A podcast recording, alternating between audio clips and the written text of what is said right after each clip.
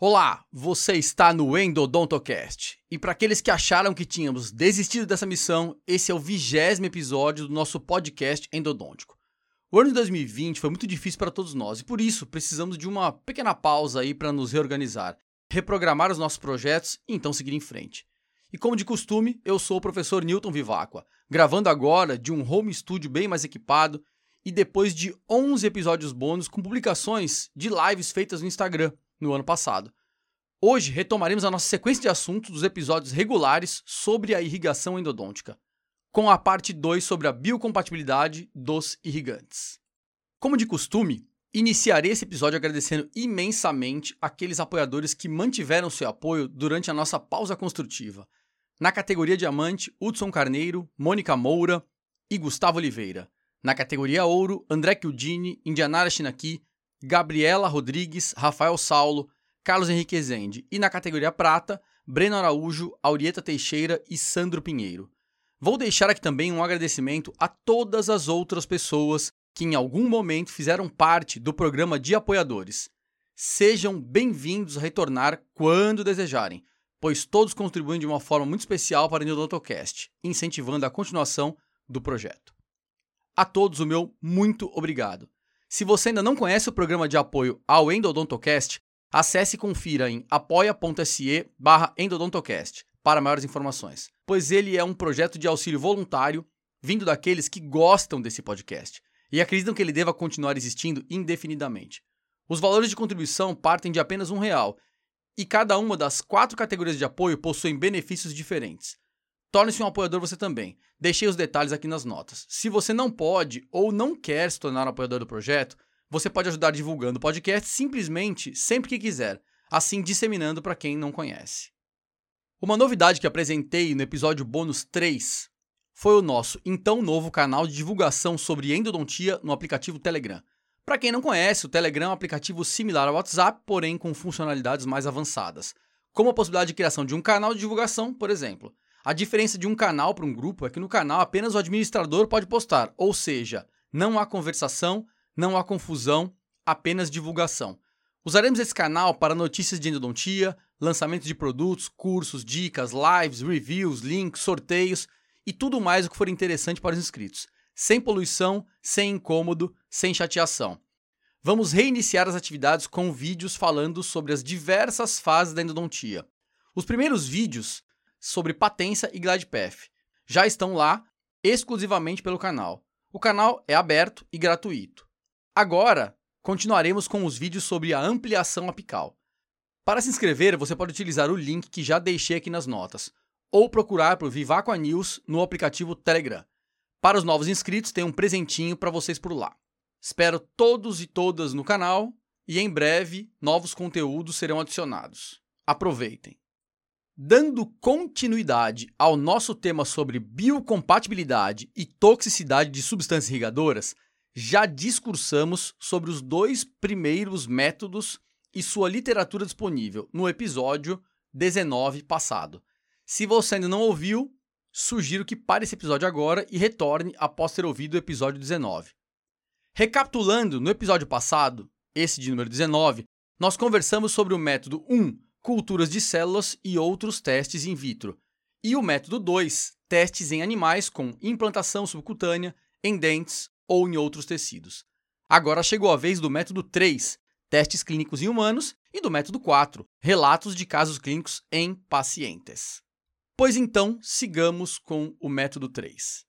Aqui nós finalmente temos os tão aguardados testes clínicos em humanos. Antigamente, mas muito antigamente, era possível executar o método anterior em pacientes, removendo o tecido testado para análise, porém, há muito, muito tempo, a bioética não nos permite mais esse tipo de análise, por motivos óbvios. Assim, poucas são as maneiras de se testar biocompatibilidade em pacientes, sendo a mais importante delas a dor pós-operatória. Neste método, os protocolos são aplicados nos pacientes com a alteração das substâncias usadas, onde posteriormente analisa-se a dor e ou edema que são provocados por esses procedimentos. Esse é um método em vivo que traz indícios importantes para a ciência, mas, é claro, sofre variações devido ao procedimento e ao organismo de cada um dos pacientes testados, incluídos no trabalho. Sendo o mais importante dos métodos, não possui muitos estudos publicados até então, avaliando a biocompatibilidade dessas substâncias. Neste método, os estudos avaliam a dor pós-operatória em pacientes após o uso dos irrigantes diferentes durante a instrumentação. Para variar, não existem muitos estudos nesse tópico, infelizmente.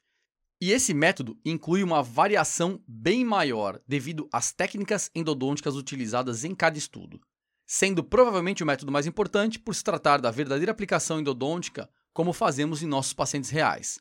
Bom, vamos lá encontramos apenas sete estudos comparativos de dor em pacientes irrigados com clorexidina ou com hipoclorito de sódio. Mas isso já era esperado.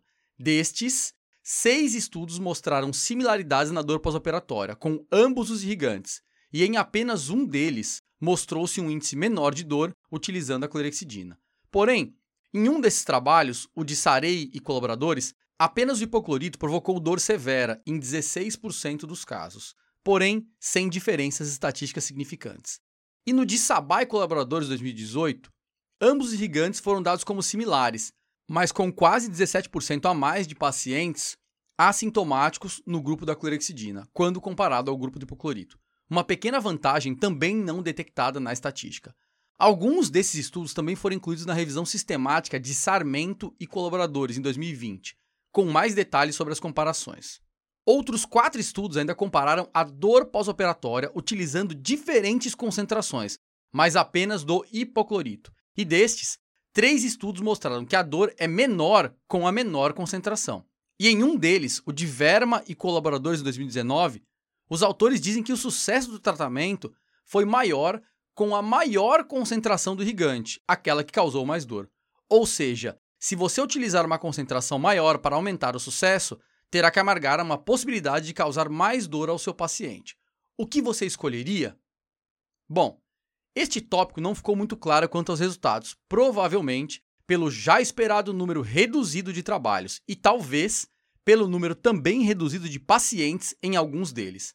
Aqui, a clorexidina apresentou apenas um resultado de vantagem em relação ao hipoclorito. Mais adiante farei alguns comentários sobre isso. Sigamos para o método 4, relatos de casos clínicos. Esse método acaba sendo uma extensão do item anterior, mas com menor relevância.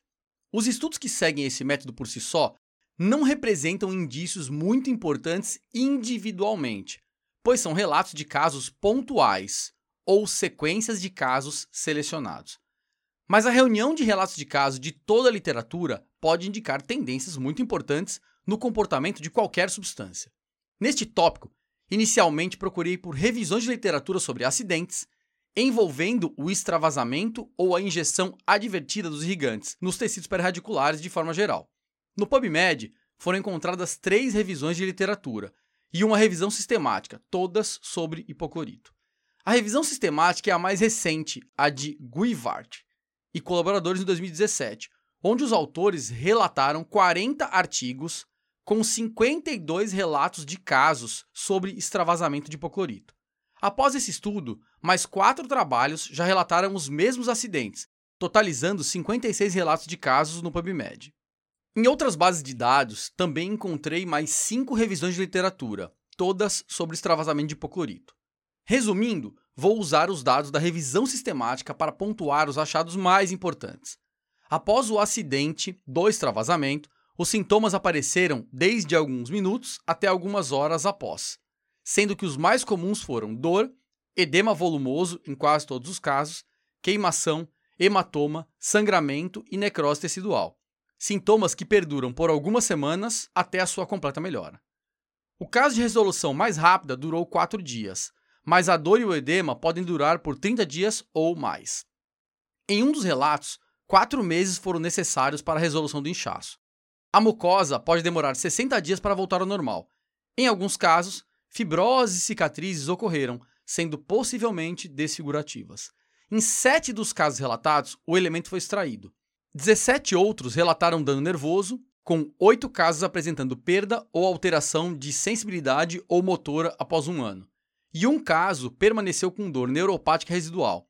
É comentado também que esse é um raro acidente, mas um dos trabalhos mostrou que metade dos entrevistados sofreu esse acidente por pelo menos uma vez na carreira. As imagens dos casos apresentados são realmente assustadoras. Os autores da revisão sistemática comentam que em vários desses casos o soro e a clorexidina foram usados como irrigantes para evitar um segundo extravasamento. Porém, os mesmos citam que essa troca de irrigante não é clinicamente pertinente, porque, abre aspas, a razão para a extrusão deve ser sempre determinada a evitar uma recorrência. A clorexidina não tem efeito de dissolução de tecido, e a concentração de clorexidina recomendada para uso endodôntico é citotóxica e pode causar efeitos semelhantes ao hipoclorite extravasada. Fecha aspas. Bom, essa citação me deixou bem pensativo, gente, porque vocês já sabem que nenhuma substância consegue dissolver tecidos orgânicos dentro dos condutos. Eu já gravei dois episódios desse podcast sobre esse assunto. Agora, sabe quantas revisões de literatura ou relatos de séries de casos clínicos sobre extravasamento de clorexidina existem? Nenhumzinho sequer. E olha que eu procurei, procurei em todas as bases de dados possíveis. Tá certo. Não há nenhuma revisão ou nenhum relato de caso sobre o extravasamento de clorexidina durante o tratamento endodôntico. Talvez porque o irrigante seja bem menos usado pelos endodontistas? Será? Ou talvez porque a baixa toxicidade relatada nos estudos dos métodos 1 e 2 também ocorra em pacientes, permitindo uma certa biocompatibilidade e impedindo a grave destruição tecidual aqui relatada quando do extravasamento do hipoclorito? O que vocês acham? Precisaríamos de bem mais estudos clínicos para responder essas dúvidas. Mas o fato de não haver grande histórico de acidente com o extravasamento de clorexidina, com certeza é um grande indício, ou não é? Infelizmente, teremos que aguardar mais tempo para a obtenção dessas respostas. Mas antes de encerrar a revisão literária, vou apresentar alguns últimos trabalhos que encontrei com relatos de casos isolados, pois talvez isso nos ajude a compreender melhor esse tema. Agora, os trabalhos relatam a injeção acidental, tanto de hipoclorito quanto de clorexidina, erroneamente no lugar de anestésicos. Harry Meff e colaboradores de 2016 relataram a injeção de clorexidina, que havia sido colocada em um tubete, em um ato anestésico. Vou descrever o caso e o que aconteceu após o acidente. Homem de 23 anos, dente 16. Injeção na vestibular superior direita. Imediatamente houve desconforto moderado, seguido de dor e queimação após 10 minutos. Vermelhidão e inchaço moderado apareceram na bochecha. Após o ocorrido, descobriu-se que a clorexidina a 2% é, tinha sabor menta moderado, ou seja, outros conteúdos né, além da clorexidina. Dessa forma, administrou-se dexametasona intramuscular, antibióticos, analgésicos e antistamínicos realmente um, uma quantidade muito grande de medicações. Do dia 2 ao 4, o inchaço infraorbital apareceu e a dor diminuiu. No dia 5, dexametasona via oral foi prescrita por 3 dias. No dia 7, o paciente estava sem dor e o inchaço estava reduzido, sendo então o dente obturado. No dia 15, não havia mais inchaço, porém havia parestesia leve. No dia 35, houve a reversão da parestesia e o paciente foi preservado por 3 meses com a remissão de todos os sintomas. O outro estudo que citei foi o de Mota e colaboradores em 2019, relatando uma injeção inadvertida de hipoclorito em um tubete anestésico no ato da injeção. Seguindo a descrição, uma mulher, 56 anos, dente premolar superior, segundo premolar superior, e durante o acidente o paciente relatou dor súbita e severa, e tornou-se tão excruciante que o tratamento endodôntico teve que ser interrompido. Um edema local substancial se desenvolveu e o paciente experimentou desfoque visual. Prescreveu-se arcóxia por sete dias. No dia 2, o edema progrediu e a área injetada ficou necrosada. Houve parestesia, inchaço do lábio superior direito, dor intensa na bochecha direita, bem como regiões de olho direito e temporal e comprometimento visual persistente. Foi prescrito antibiótico e anti-inflamatório, corticosteroides e vitaminas do complexo B. O exame oftalmológico não indicou dano motor ou superficial aos olhos. O histórico médico do paciente não incluiu relato prévio de reações alérgicas a produtos domésticos ou medicamentos. A acuidade visual retornou após oito dias. A mucosa cicatrizou com um tecido cicatricial dentro de 60 dias. O lábio voltou ao normal após três meses, porém, uma parestesia labial persiste há três anos. Não foi relatada a concentração do hipoclorito injetada. A diferença de recuperação entre ambos os casos é claramente perceptível. a quantidade injetada e o local foram similares, mas no caso da clorexidina, a parestesia foi revertida após 35 dias. Porém, no caso do hipoclorito, a parestesia perdurou durante três anos sem resolução. Perceberam a diferença? Infelizmente, alguns temas não terão uma literatura totalmente esclarecedora, independente das dezenas de estudos disponíveis. Mas, como eu já citei diversas vezes, temos que compreender os indícios e perseguir a opção mais próxima da verdade. Tá certo. Mas o que podemos concluir a partir das informações que eu apresentei aqui? Podemos concluir que existe sim uma diferença de toxicidade entre hipoclorito e clorexidina. E isso já é muito bem estabelecido e conhecido nos estudos in vitro e em vivo em tecidos animais, chamados in situ, que apresentamos no episódio anterior. Isso ninguém discute. Mas nós sempre comentamos aqui no podcast sobre a importância dos estudos em vivo e a sua diferença para aqueles feitos por métodos menos relevantes. E quando levamos isso em conta, praticamente não são vistas diferenças de dor em pacientes irrigados por ambas as substâncias. Mas como isso, professor? Uma é mais tóxica, mas não provoca mais dor? Gente, eu já ouvi demais a seguinte frase: sempre usei hipoclorito e nunca tive problemas sintomáticos relacionados ao extravasamento. Ótimo! Isso pode estar acontecendo por dois motivos. Ou porque você tem protocolos rígidos na sua técnica de irrigação, como usar a agulha de saída lateral, controlar a penetração da agulha, controlar o volume, controlar a pressão da irrigação. Pode ser isso sim. Ou pode ser porque simplesmente você não irrigue adequadamente o terço apical, seja utilizando agulhas muito calibrosas, o que é bem comum, ou seja utilizando pouco volume de solução ou uma concentração muito pequena de hipoclorito, às vezes até desconhecida pelos problemas que já citamos aqui em episódios anteriores. Em todas essas situações, não ocorrerá provavelmente nenhum extravasamento ou nenhum sintoma pós-operatório de pequenos extravasamentos. Você só precisa saber exatamente qual é a sua situação dentre essas duas. Eu posso sinceramente dizer que uso exclusivamente clorexina gel e soro há mais de 20 anos. E também nunca tive problemas relacionados ao extravasamento da clorexidina. Mas já tive um caso de problema relacionado ao extravasamento do soro estéreo. Já imaginou isso? Pois é. Mas isso porque a quantidade, profundidade e pressão sempre foram muito grandes, gerando um problema em 20 anos com o soro fisiológico. Essa ausência de dor pós-operatória ocorre porque o hipoclorito ou qualquer irrigante minimamente tóxico só provoca dor se extravasado em certa quantidade, sendo que essa quantidade vai depender, obviamente, da toxicidade. Como os estudos clínicos são feitos com protocolos que tendem a evitar esse extravasamento por motivos éticos óbvios, a dor se mostra equivalente entre as substâncias por causa desse controle. E a pequena diferença entre os grupos não aparece estatisticamente devido à pequena amostra de pacientes. Porém, nos relatos de casos, ficou claro que quando esse extravasamento acidental acontece, a toxicidade fica nítida. Dessa forma, podemos entender o seguinte: se você estiver utilizando protocolos bastante claros e controlados de irrigação, não terá problemas com o extravasamento e dor utilizando hipoclorito. Mas se houver um acidente de extravasamento, o problema com certeza ocorrerá. Com a frequente e maior adoção de protocolos de ampliação foraminal pelos endodontistas, o extravasamento ficará mais fácil, aumentando assim o risco de acidentes, mesmo seguindo protocolos restritos. Então, continuar usando substâncias tóxicas na irrigação pode, cada vez mais, aumentar esse risco iminente de acidentes com extravasamento. E se ele ocorrer, vai gerar danos ao paciente e abrir um precedente para o medo de ele sempre voltar a ocorrer novamente.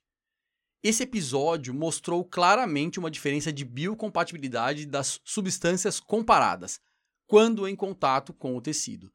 E sendo que nas outras características, aquelas que mostramos nos episódios anteriores, houve empate em praticamente tudo o que eu apresentei. Talvez esse seja o ponto que estamos buscando para desequilibrar a balança de escolha da nossa substância química. Pense nisso.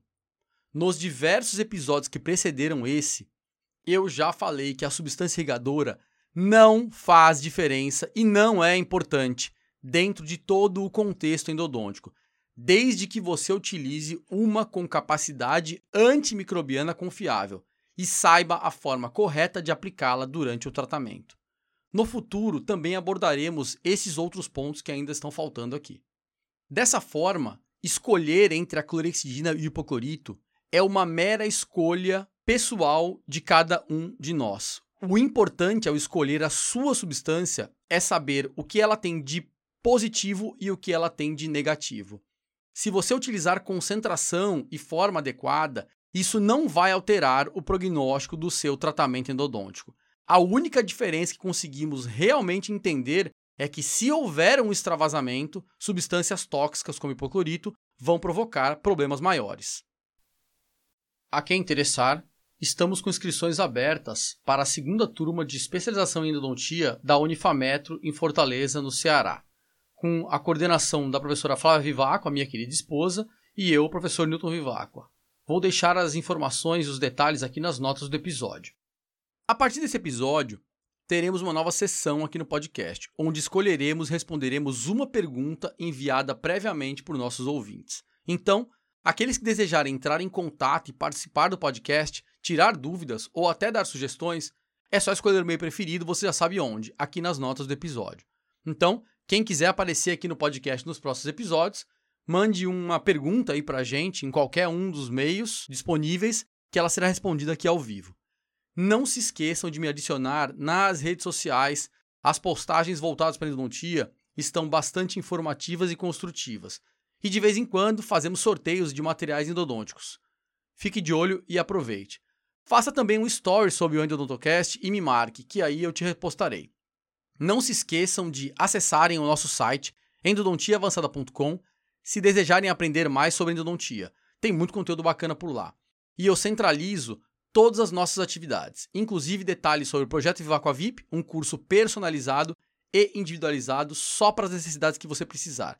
Agora, o projeto Vivaco VIP tem a opção online também, para você ter aulas sem sair de casa.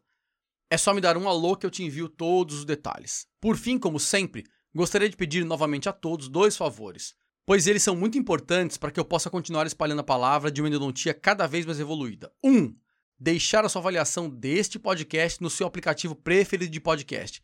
Isso ajuda muito os ouvintes iniciantes que estão procurando bons podcasts para ouvir.